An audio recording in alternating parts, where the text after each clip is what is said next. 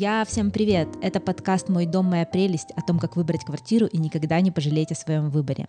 С вами я, Полина Иванова. Я исследовательница города Екатеринбурга и ведущая этого подкаста.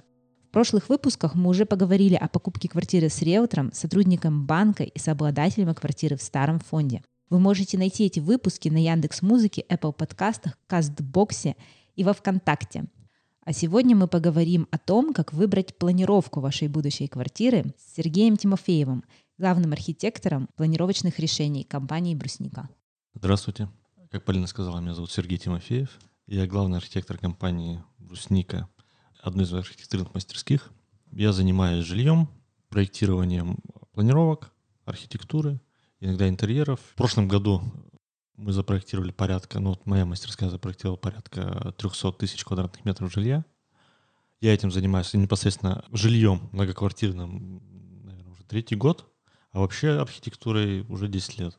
В общем, я надеюсь, что ты нам подробно расскажешь о том, как э, все эти планировки читать и как их выбирать, как в общем, человек может разобраться, что ему действительно нужно. Но вначале я хотела тебя спросить, ты мог бы описать, как выглядит, по-твоему, твоя идеальная квартира? Распланировкой мы занимаемся каждый день, поэтому у меня есть некоторая тоже профессиональная деформация. Я все время задаю себе этот вопрос, как выглядит идеальная квартира. И стараемся каждый день на него ответить. Для меня, наверное, это сочетание трех факторов. Это местоположение, но это, мне кажется, очевидно всем. Второе — это какая-то удобная, насыщенная инфраструктура самого дома угу. и квартиры. А третье — это квартира должна быть такой, чтобы каждый человек в семье смог бы заниматься своим собственным делом, не мешая всем остальным. Это вот, мне кажется, очень ключевая и важная вещь.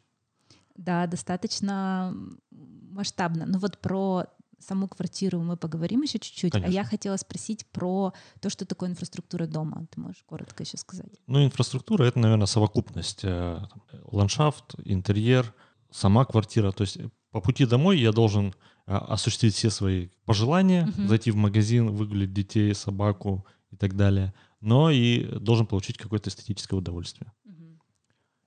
Ясно. Ну давай же перейдем к планировкам. Мы собираемся купить квартиру.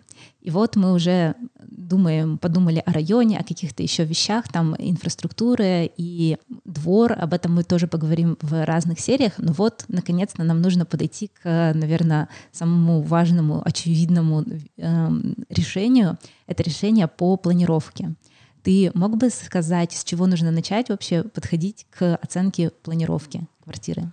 С оценки себя с оценки ага. себя и своих потребностей. То есть, что тебе нужно, э, на что, за что ты готов заплатить. Покупка жилья — это всегда какая-то очень долговременная и довольно большая покупка. Что я имею в виду? Угу. То есть, э, сколько человек будет жить, кто эти люди, какого они возраста, чем они занимаются, и чем они будут заниматься чем в квартире. они будут заниматься в квартире.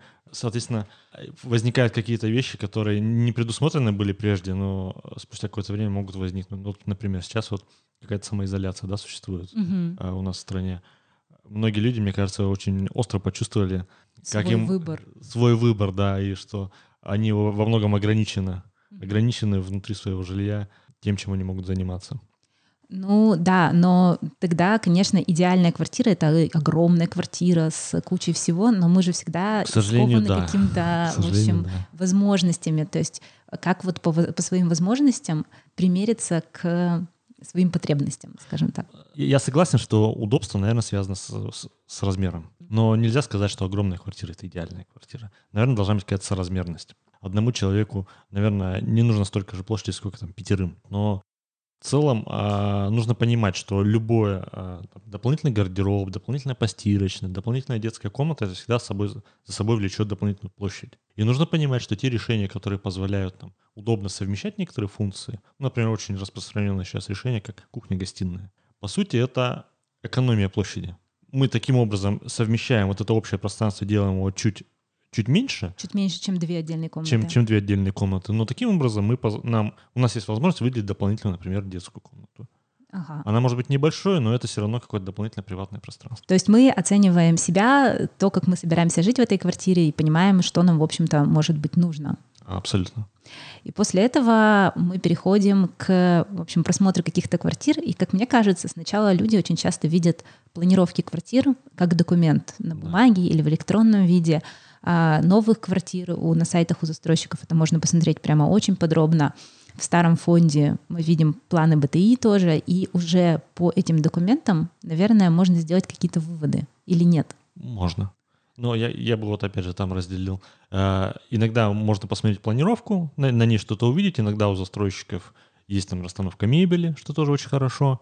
А, но нужно потом, опять же, проверять размеры всего этого дела. На, на самом деле это изображено верно в масштабе или нет и моделировать свой жизненный сценарий, э, исходя вот из своих привычек. Какая должна быть прихожая, какой mm-hmm. коридор, какая гостиная, что в ней будет стоять, один диван или кресло. Соответственно, всю вот эту расстановку мебели в том числе проверять потом уже вживую на месте. То есть прямо приходите потом с линейкой, там, с рулеткой? И... Ну, бывает, что не совпадает. Понятно. А если мы смотрим вот планы БТИ старого фонда? Ну, хорошо, планы БТИ тоже иногда не совпадают, к сожалению. Хорошо, но даже вот по ним мы же видим, условно говоря, конфигурацию комнат. Да, или... но конфигурация комнат это мало. Нужно как раз э, моделировать сценарий, а сценарий это значит расстановка оборудования мебели. Ну, во многом, да, работа дизайнера любого интерьера связана с тем, что он рисует планировку с расстановкой мебели. И э, поставить туда именно ту мебель, какую ты хочешь, то место, где она должна стоять. И сколько места остается вокруг еще, чтобы хотя бы ага. пройти. Да, или организовать какой-то дополнительный сценарий. Там. Просто геометрические размеры, особенно человека, который с этим не связан каждый день, он, ну, что они могут ему сказать? Ну, комната 3 метра шириной или 2 800. Ключевое ли это или нет? Когда ты увидишь остановку мебели, ты уже как-то сможешь оценивать ее со своего масштаба. То есть на самом деле планировка квартиры, вот эти прямоугольники, да, которые имеют проходы между собой, это история не про размеры комнаты, а история про то, как там может встать мебель. Да. Мебель, она же у нас примерно вся все равно типовая, то есть если есть плюс-минус какие-то размеры, но... Ну, это тоже связано там с сегментом, о каком сегменте мы говорим. Если мы говорим про какое-то массовое жилье, да, наверное, это типовые. Наверное, сейчас все привыкли ездить в Икею или что-то подобное и покупать там какие-то понятные нам диваны. Если мы говорим про высокий сегмент, то там немножко другая история. Там и правила расстановки другие, ну и сама мебель, может быть, итальянская, которая имеет другие совершенно размеры. О, а это вот, кстати, очень интересный момент. А ты можешь тогда обозначить примерно, э, чем отличаться должна вот эти вот правила расстановки в, в массовом сегменте и в я не думаю, что тут люксе. есть правила расстановки. Это просто вот к чему готов человек. Обычно, когда у него денег немного, он покупает небольшую квартиру, и его цель максимально использовать каждый квадратный сантиметр. А когда у человека денег побольше, и он готов купить себе более просторную квартиру и поставить туда хорошую дорогую мебель, а, ему интересно, чтобы эта мебель еще и формировала какой-то интересный интерьер. И должно быть какое-то вокруг пространство, воздух. Вот мне кажется просто еще такой момент, что у нас люди все смотрят Pinterest и видят там какие-нибудь прекрасные интерьеры с высокими потолками и с вот этими диванами, стоящими посередине комнаты. Ага. А, или даже, я не знаю, американские комедии, где герои, опять же, сидят в огромной гостиной кухне с диванами, стоящими посередине комнаты, но потом а, в реальности у нас совершенно другого размера квартиры, где мы живем не в пятером со всеми своими друзьями, и диван посреди гостиной мы поставить тоже не можем. Очень распространенная проблема, то есть очень многие, да, как раз этим апеллируют, что вот картинка вот Тут же все хорошо, красиво, но когда ты на плане расставляешь, уже вроде как бы так и не помещается. Ну, то есть просто нужно проецировать, уметь. Но с другой стороны, опять же, если зайти в Икею, ты в реальности можешь посмотреть, как они там без 10 квадратных метров делают трехкомнатную квартиру. Ну да. И у них там как-то все, ну, стоит органично. Понятно, что это шоурум, это продажа, это мерчендайзинг, да, определенный. Угу. Расстановки вот этого всего. Расставить максимум. Но с другой стороны, они это делают, у них получается, получается уютно, людям нравится, но не всегда в жизни удобно.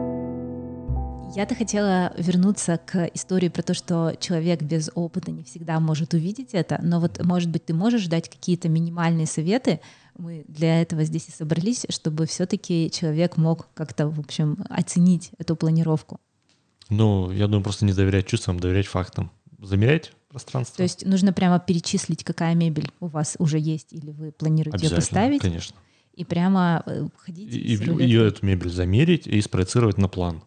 То есть, если вы даже на место не можете попасть, но вы можете по чертежу расставить всю, всю эту мебель. А еще интересное упражнение. Переставить это вдруг, если вы захотели как-то сменить свой жизненный сценарий. Сделать перестановку в да, этой же квартире. Да. Тогда а, вот у нас есть просто план и просто вид сверху, да, мы там переставляли мебель, поняли, что вроде все влезает, и даже, можно даже что-нибудь еще купить новое. А, или там, в общем, как-то с планом мы ужились. А, но теперь нам нужно идти в саму квартиру и смотреть, что там есть в реальности. И здесь уже есть у нас не только планировка, но у нас есть объем Да. самой квартиры, которую мы как-то должны оценить. Здесь вот какие правила появляются? Ну, понятно, что это совершенно другое восприятие. Если мы на план смотрим, там двухмерное пространство, мы видим только геометрические размеры ширины, длины, да, помещений. А в реальности, когда мы заходим, мы и высоту потолка видим, и размер окон. И это все очень важно. Ну, хотя бы вот размер окон. На какой высоте находится подоконник. Мы на плане расставили, там, поставили там диван, а встанет он там. Не будет он окну мешать, не будет он его загораживать. Или мы нарисовали там а, какой-то красивый стол и хотим, чтобы он стал продолжением подоконника. Опять же, важно, на какой высоте этот подоконник. Он может быть ниже или выше. А окна очень часто ограничивают возможность ну, расстановки мебели. То есть мы, конечно, можем допустить какие-то перепланировки, проемы можно переместить, увеличить их по высоте, по ширине, но с окнами ты так не сделаешь, да? ведь? Перенос окна. Да. Перенос окна не получится, и его увеличение. Поэтому это важная часть э, любой квартиры. То есть, Ну и, у- а еще и расположение входа в Ага. квартиру. Тоже не переместишь. Ну вот если вернуться к окну, у окна помимо самого э, окна есть же еще простенки, которые от него расположены с разных Да. сторон. И как раз если говорить про старый фонд, даже в Екатеринбурге есть несколько домов старых, конструктивистских, где окна идут от стены до стены. Это потрясающе смотрится в интерьере. У тебя огромное вот это вот ленточное окно во всю ширину квартиры. Но проблема в том, что реальный, да, реальный интерьер выливается в то, что люди просто ставят шкафы к этим окнам и э, часть этого окна засекают. Согласен. Но я, в общем-то, об этом и говорю. То есть вот расположение окна, оно влияет на то, где простенок, какого он размера, поставишь ли ты туда шкаф. Но, с другой стороны, нужен ли этот шкаф?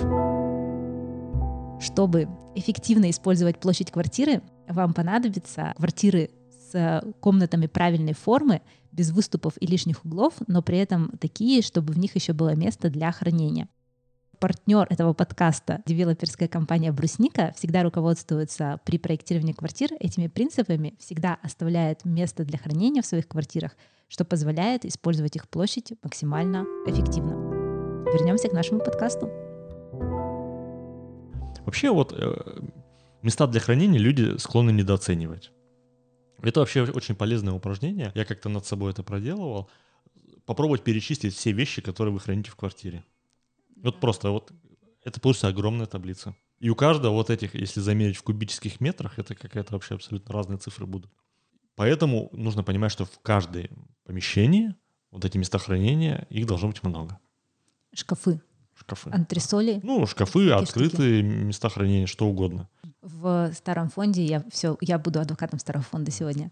Там есть антресольки, которые вообще можно все заложить и никогда больше не доставать. Ну, да, это антресоли ме- вещь удобная, ее А вполне очень удобно использовать там, для долговременного хранения. А для краткого, ну Мгм. то есть для Когда ты ежедневного, это, это довольно неудобно. Мгм. Во-первых, они обычно довольно глубокие, темные, и они на высоте где-то Ну да. располагаются, туда каждый день не будешь залазить.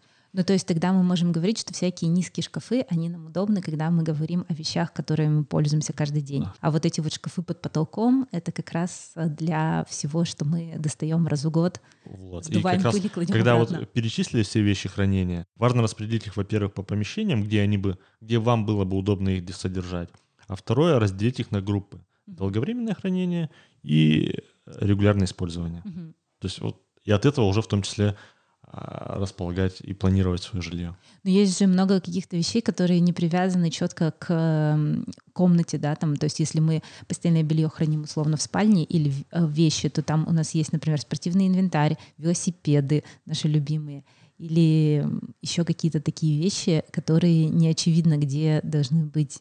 Тоже по-разному можно к этому относиться к велосипеду, да. Опять же, если быть адвокатом нового фонда, Мгм. иногда возникают колясочные на первом этаже, которые, в которых удобно более-менее там велосипеды хранить, особенно если там система хранения какая-то. А, С другой стороны, можно и дома хранить. А можно как элемент интерьера использовать, повесить на стену в гостиной, это тоже Он для тогда должен быть всегда вполне- чистый очень, чтобы не падало тебе на голову. Ну, вот это проблема, да. Опять же, на картинках Pinterest это всегда выглядит красиво, потому, ну, просто потому что там меньше грязи. Ну да. У нас, ну, тогда снизу какой-то поддончик под, под сбор вот этого всего дела. А вот, кстати, тоже интересная тема, то, о чем ты сказал, э, вынос некоторых функций наружу.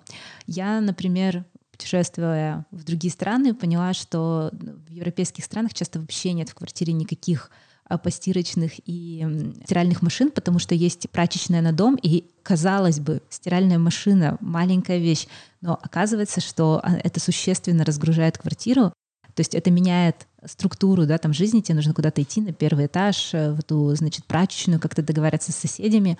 Но это внезапно высвобождает свободную площадь у тебя в квартире. Ты сказала сейчас о колясочных, а какие сейчас еще функции могут быть вынесены из квартиры наружу? Вообще широкое поле для разговора.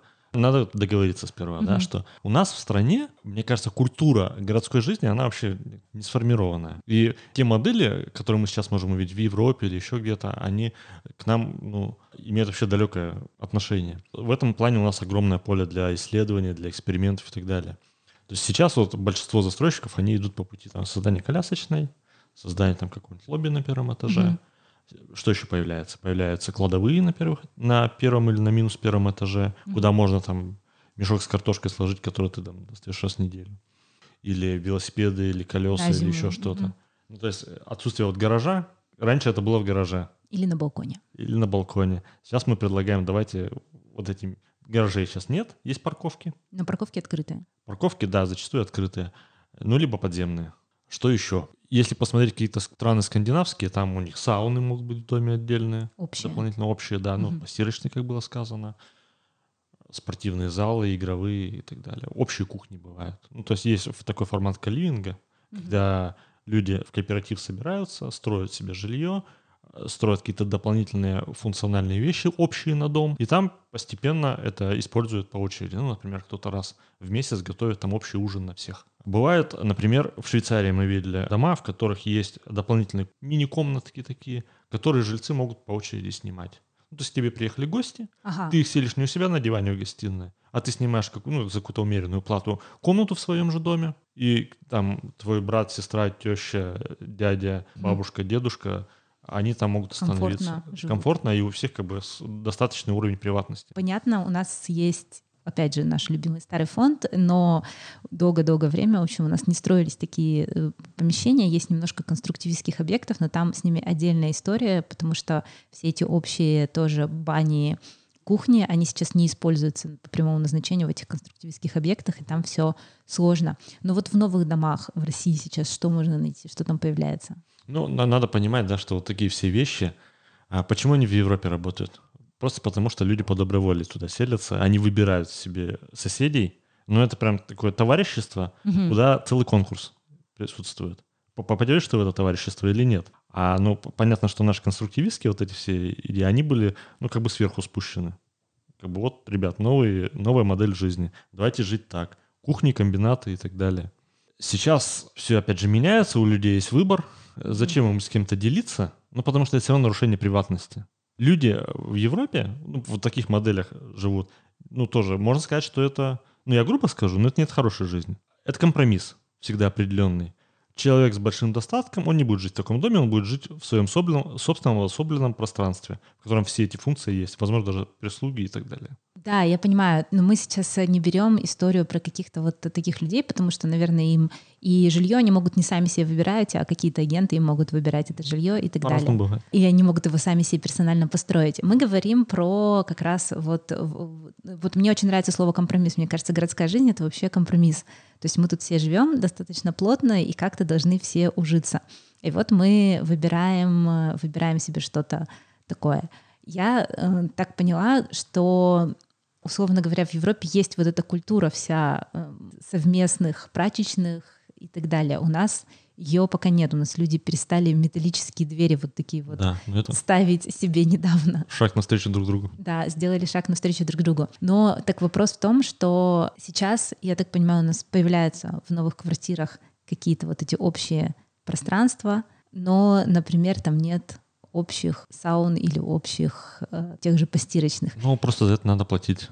Вот и все. Ну, то есть надо понимать, что когда застройщики строят такие вещи, кто-то за это платит. Обычно платят все жители дома. То есть они, во-первых, платят, когда покупают квартиру свою, то есть, ну, цена там а, обустройства вот этих всех э, дополнительных пространств, она заложена в цену квартиры. Mm-hmm. И если раньше ты, ну, допустим, ты мог, конечно, строить квартиру с отдельной сауной, и такой, такие модели тоже существуют и сейчас реализуются, но просто там жилье дороже. А когда ты строишь там общее про- пространство на дом, она просто цена делится на всех. Ну и плюс обслуживание всего этого дела. У нас тоже как бы культура с этим как-то не очень дружит. Я думала, ты ответишь что-нибудь в духе того, что люди не покупают такое, потому что... Почему? Нет, ну, нет, нет, это сейчас хорошо работает. То, То есть, ну, человек приходит в дом, ему там сразу показывают, смотри, у тебя мягкая зона, это подкупает. У тебя тут колясочная, вот даже, возможно, он ей не будет пользоваться, но ему это нравится.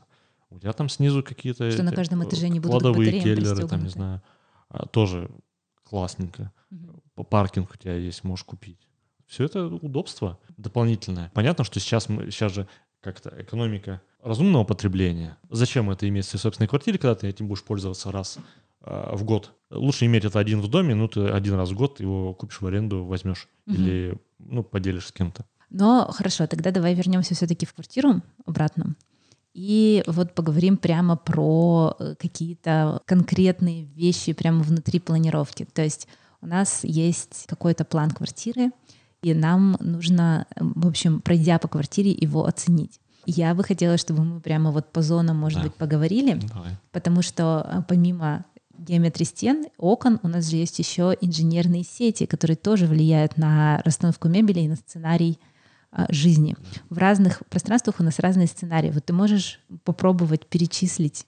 Мне кажется, что на самом деле так может сделать любой человек легко. Мгм. Просто нужно вспомнить о том, как он живет. Мгм. Начать с чего? Как он заходит в квартиру? Как я уже сказал, сперва нужно оценивать те вещи, которые ну, ты никак не сможешь изменить. Я уже сказал окна и Мгм. вход. То есть мы заходим в квартиру через какой-то вход. Куда мы заходим? Если у нас пространство направо, налево, в центр. Обычно все наши, ну, очень многие наши с советского домостроения квартиры, они построены таким образом, что мы заходим, перед нами там спальня, Мгм. потом еще одна спальня, потом еще одна спальня, и где-то далеко гостиная. Или, например, кухня, потом спальня, потом зал. Дов- Довольно странное Сочетание. чередование Ага. функций. И как раз вход, он, он позволяет как-то либо квартиру перепланировать удобно, либо не дает такой возможность его расположения. То есть мы входим, оцениваем прихожую. Как мы ее здесь, можем ли мы здесь все разместить, все, что нам нужно. Обычно мы хотим сперва, чтобы у нас э, после прихожей была какая-то общая зона, общее пространство. Мгм. Кухня, гостиная. Иногда в квартирах бывает компромисс некоторые, нужно понимать. Многоквартирное жилье, оно строится не ради одной квартиры, а ну там 300-400 квартир бывает. И вот иногда возникают компромиссы вот в таких функциональных связях. Поэтому возникают при входе спальни. Это вот вход, окна, расположение, вент-каналы, стояки, это из инженерки. То, что мы не перенесем никак. Да, то, что ну, довольно сложно будет как-то где-то что-то протянуть. То есть у тебя уже задаются какие-то мокрые зоны. Это кухни, ванные комнаты, вент-каналы. Соответственно, для кухни обычно вент-канал, для ванных вент-канал. Мгм. Удобно, если вент-каналы есть в каких-то подсобных помещениях. Еще важная вещь — конструктив. Мгм. Ну, то есть, если ты предполагаешь, что у тебя квартира будет как-то перепланироваться, там конструктив какой-то, там несущие стены, Мгм. или там пилоны, колонны, что? Очень часто вот этот конструктив задает ритм помещений. Мгм. Ты ну, не можешь их сделать там уже или шире. Ориентация квартиры. Односторонняя, двусторонняя, угловая. Еще один вопрос такой, который я вспомнила. Вот, допустим, да, у нас есть вот э, все наши пространства, но у нас же есть еще какие-то соседи по этажу. И эти соседи, они тоже живут в своих квартирах, производят какой-нибудь шум или, в общем, эм, вибрацию, что-нибудь еще. Мне кажется, что шум живет без, без людей вообще. Как-то Да? сам там возникает. Возможно, Я там не могу себе нет. людей, которые делают это 24 часа в сутки. Это соседство, да? Нужно понимать, сколько соседей у тебя на площадке, сколько соседей в доме или в Мгм. секции, в которой ты живешь. И чем их больше обычно, тем сам там пространство вестибюля, холла, лестничной клетки, оно больше эксплуатируется, быстрее изнашивается. Скорее всего, чем больше этих соседей, тем меньше ты их знаешь. Меньше плотность Мен- комьюнити. Да, да, да. Чем меньше соседей, тем, скорее всего, у вас будет теснее связи. И это может быть как хорошо, если А это может быть и классные плохо, соседи. да. Так и плохо. Плохо. Я-то имела в виду другое. То есть у соседей же есть тоже в квартирах мокрые зоны и какие-нибудь шумящие при наборе воды в ванной или лифт, который ходит у тебя за спиной. Мы же тоже, глядя на планировку, можем это понять, что у тебя рядом со спальней Да? санузел Все соседей. верно. Если рассматривать планировку относительно там, планировки дома, Мгм. где эта квартира находится, сколько у нее соседей.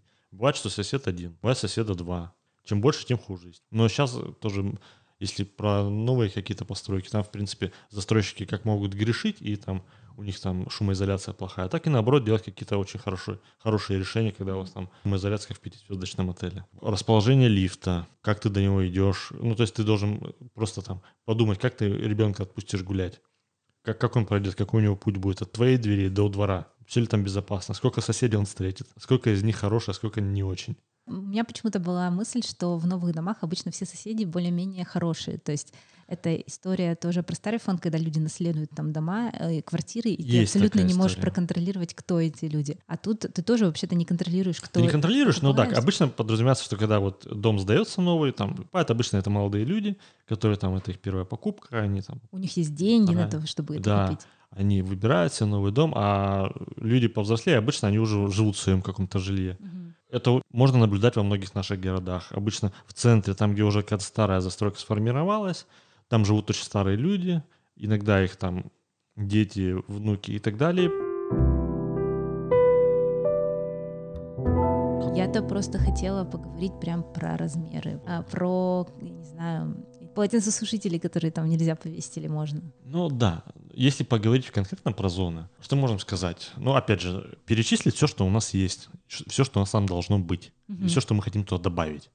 Понятно, что очень многие помещения совмещают в себе разные функции, особенно если мы говорим про эконом-жилье. Понятно, что многие квартиры, которые там э, можно увидеть на сайте застройщиков и так далее, они грешат тем, что они рисуют довольно упрощенные схемы вот Мгм. этих э, жизненных сценариев. Ну, то есть вот помещение, оно прямоугольное. Наиболее прогрессивные застройщики идут дальше. Они моделируют какие-то более сложные сценарии жизни.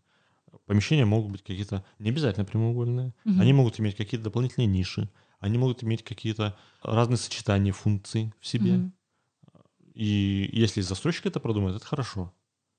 Потому что, в принципе, многие люди платят дизайнеру, чтобы он этим занимался. Ну да. Вот. Но мне кажется, у застройщика в этом плане больше власти, чем у любого дизайнера. Дизайнер работает в ограничениях, а застройщик работает без ограничений. Что, хочет, то и строит. Поэтому очень важно понимать, где у тебя... Очень многие вещи, про которые мы забываем, где станет шкаф, Мгм. если для него простенок. Какая у него глубина, 600 или 400. Мгм. Это разные абсолютно шкафы. Где станет стиральная машина, они тоже бывают разные по глубине. Будет ли там сушильная машина? Сушильная обычно там меньше ассортимента. Я, как вот как раз житель старого фонда, э, страдаю от того, что, во-первых, у меня просто нет полотенцесушителя, потому что в 50-х годах их не делали. Во-вторых, в 50-х годах не было стиральных машин никаких, и поэтому места для нее в квартире какого-то конкретного тоже нет. Поэтому это прямо такой квест. Мы говорили в серии, когда мы говорили про старый фонд, что такие старые квартиры, они как раз немножко твой сценарий жизни тоже корректируют и уводят тебя от современной, от современного сценария. Ну, в общем, если хотите жить в современном сценарии, напишите его для себя сначала и, и ищите, ищите то, что, то, что будет ему соответствовать. у людей начинается какой-то интерес к жилью, ну, мне кажется. Ну, например, ванная, она становится все более жилой. И Мгм. многие такие вот функции, как там э, стирка и так далее, тоже оттуда уходят. Мгм. Они перекочевывают в специализированные помещения. А, Последнее, о чем бы я тогда хотела поговорить, это как раз об ограничениях. Ты сказал такую фразу, что застройщики строят без ограничений, но мы же знаем, что это не так. У нас есть нормы и правила, Ну, по да, которым в том числе э, по которым в том числе у нас строятся квартиры. И э, здесь хочется, наверное, сказать о каких-то, можешь ли ты вот сказать какие-то минимальные нормы, про которые нужно знать человеку, которые помогут ему как раз с этим выбором. То есть, условно говоря, на какие минимальные вещи он может рассчитывать и какие штуки он не встретит никогда, хотя мы там видим это, допустим, в фильмах или в Пинтересе или еще что-то, но, скорее всего, на российском рынке, там, на, в Екатеринбурге этого не встретить, потому что это просто противоречит нашим нормам. Очень много таких вещей. Я затруднюсь сейчас даже ответить, что Мгм. выбрать в первую очередь, что назвать. Ну, понятно, каждый застройщик строит в каких-то ограничениях. Но я прежде говорил о каких-то конструктивных, да, то есть он, в принципе, конфигурацию дома там волен выстраивать, как ему хочется. Мгм, В зависимости от, там, например, нормы инсоляции. То есть все квартиры должны быть инсолируемы, мгм. жилые, не апартаменты. То есть мы можем рассчитывать, что если мы покупаем квартиру, то там будет прямой солнечный свет. Хотя бы в какой-то комнате точно. Хотя бы в какой-то комнате, Ну, то есть хотя там, бы час в э, день. э, да, то есть там и в двухкомнатной квартире одна комната должна инсолироваться. Мгм. В трехкомнатной одна комната. Соответственно, э, две другие, возможно, будут в тени все время. Мгм. Ну, ну, просто нужно понимать. А в четырехкомнатной, например, две комнаты уже должны Мгм. инсолировать. Все застройщики этому соответствуют. Санитарные нормы. Расположение мокрых зон относительно друг друга. Поэтому мы в плане, вот у нас там есть идея там с поэтажной стратегией когда у нас э, на разных этажах разные квартиры располагаются. Ее сложно реализовать еще от того, что расположение мокрых зон всегда должно быть одно над другим. Ты не можешь расположить санузел над кухней чужой квартиры. План вертится как угодно, но только вокруг вот этих мокрых зон. Да, да, да. Но если у тебя двухуровневая квартира, ты можешь санузел размещать над кухней. Это угу. нормально. Потому что это твоя квартира. Протечет так у тебя. Угу. Вот. Для, например, для Европы такие нормы, они, ну, как бы вообще это не очень соблюдаются. Ну, то есть их там нет. Поэтому в этом плане там гораздо больше гибкости. И когда мы работаем с зарубежными архитекторами, для них непонятно, почему мы так это, к ним привязываемся. К этим, мокрым зонам. Да, потому что они их там вертят как хотят. По поводу, например, минус первых этажей. А, реализуем такую идею, когда мы можем иметь квартиру с отдельным входом. Это все очень замечательно. У нее может быть два этажа, но мы сейчас рассматриваем, может ли у нее быть, например, подземный этаж. Минус первый. Квартира с подземным этажом. Квартира с подземным этажом. Может ли быть такая? Ну, потому что люди Интересно. строят дома, почему бы нет? Ну да, да. А вот законодательство не дает, говорит, нельзя. Поэтому, ну... То есть не по закону нельзя строить подземные квартиры? Ну, в смысле, квартиры ну, даже... Форму, формулировка СНИПов, ну, вот такова. Угу. Ну, надо понимать, что СНИПы, своды правил, они там были сформированы довольно давно. Ну, то есть винным погребом квартиру не получится построить? А, ну, хочется нам, например, э, квартиры с, с паркингом связать. Чтобы... Напрямую? Напрямую, да. Ну, то есть но тоже там возникают всякие пожарные нормы. Mm-hmm. Это всегда удорожание какое-то. То есть вот такие все вещи, их можно реализовывать, но они стоят каких-то дополнительных денег. Вот за удобство надо платить. Ну, я уже как-то косвенно об этом говорил, что рынок сейчас недвижимости довольно дает большой выбор людям. Особенно, если у тебя много денег. Ну, если денег мало, выбор поменьше. Но тоже есть угу. какой-то. И всегда нужно голосовать. То есть ты, ты своим рублем голосуешь за то, какой город у тебя будет, как, как он будет развиваться. Недавно где-то в интернете видел там возмущение людей по поводу того, что вот в Москве продаются квартиры там по 6 квадратных метров. Угу. А что там плохого? Людям кому-то это надо. В Европе можно такое тоже встретить. То есть, но ты, ты же выбираешь сам, не тебе никто не заставляет там жить. Ты можешь выбрать себе что-то другое. Ну, тебя заставляют жить там обстоятельства. А, ну, это уже это, наверное, другая вообще история. Да. Винить обстоятельства себя или застройщика. Угу. Ясно. Ну вот, в общем, дорогие граждане, когда вы выбираете квартиру, помимо вашей э, личного удобства, вашего личного жизненного сценария, вы еще голосуете своим рублем за то, какие квартиры будут для нас строить наши застройщики. Поэтому отнеситесь к этому максимально ответственно, э, выберите своего кандидата и поддержите его. Большое спасибо за э, этот разговор. Сегодня мы говорили о планировках и том, как их выбрать. С вами была Иванова Полина и Сергей Тимофеев. А, всем хорошего дня. До свидания. Пока. Выпуск создан в студии подкастов «Послушайте». Продюсер и редактор выпуска Александр Козлов, саунд-продюсер Сергей Быстрецких, ведущая Полина Иванова.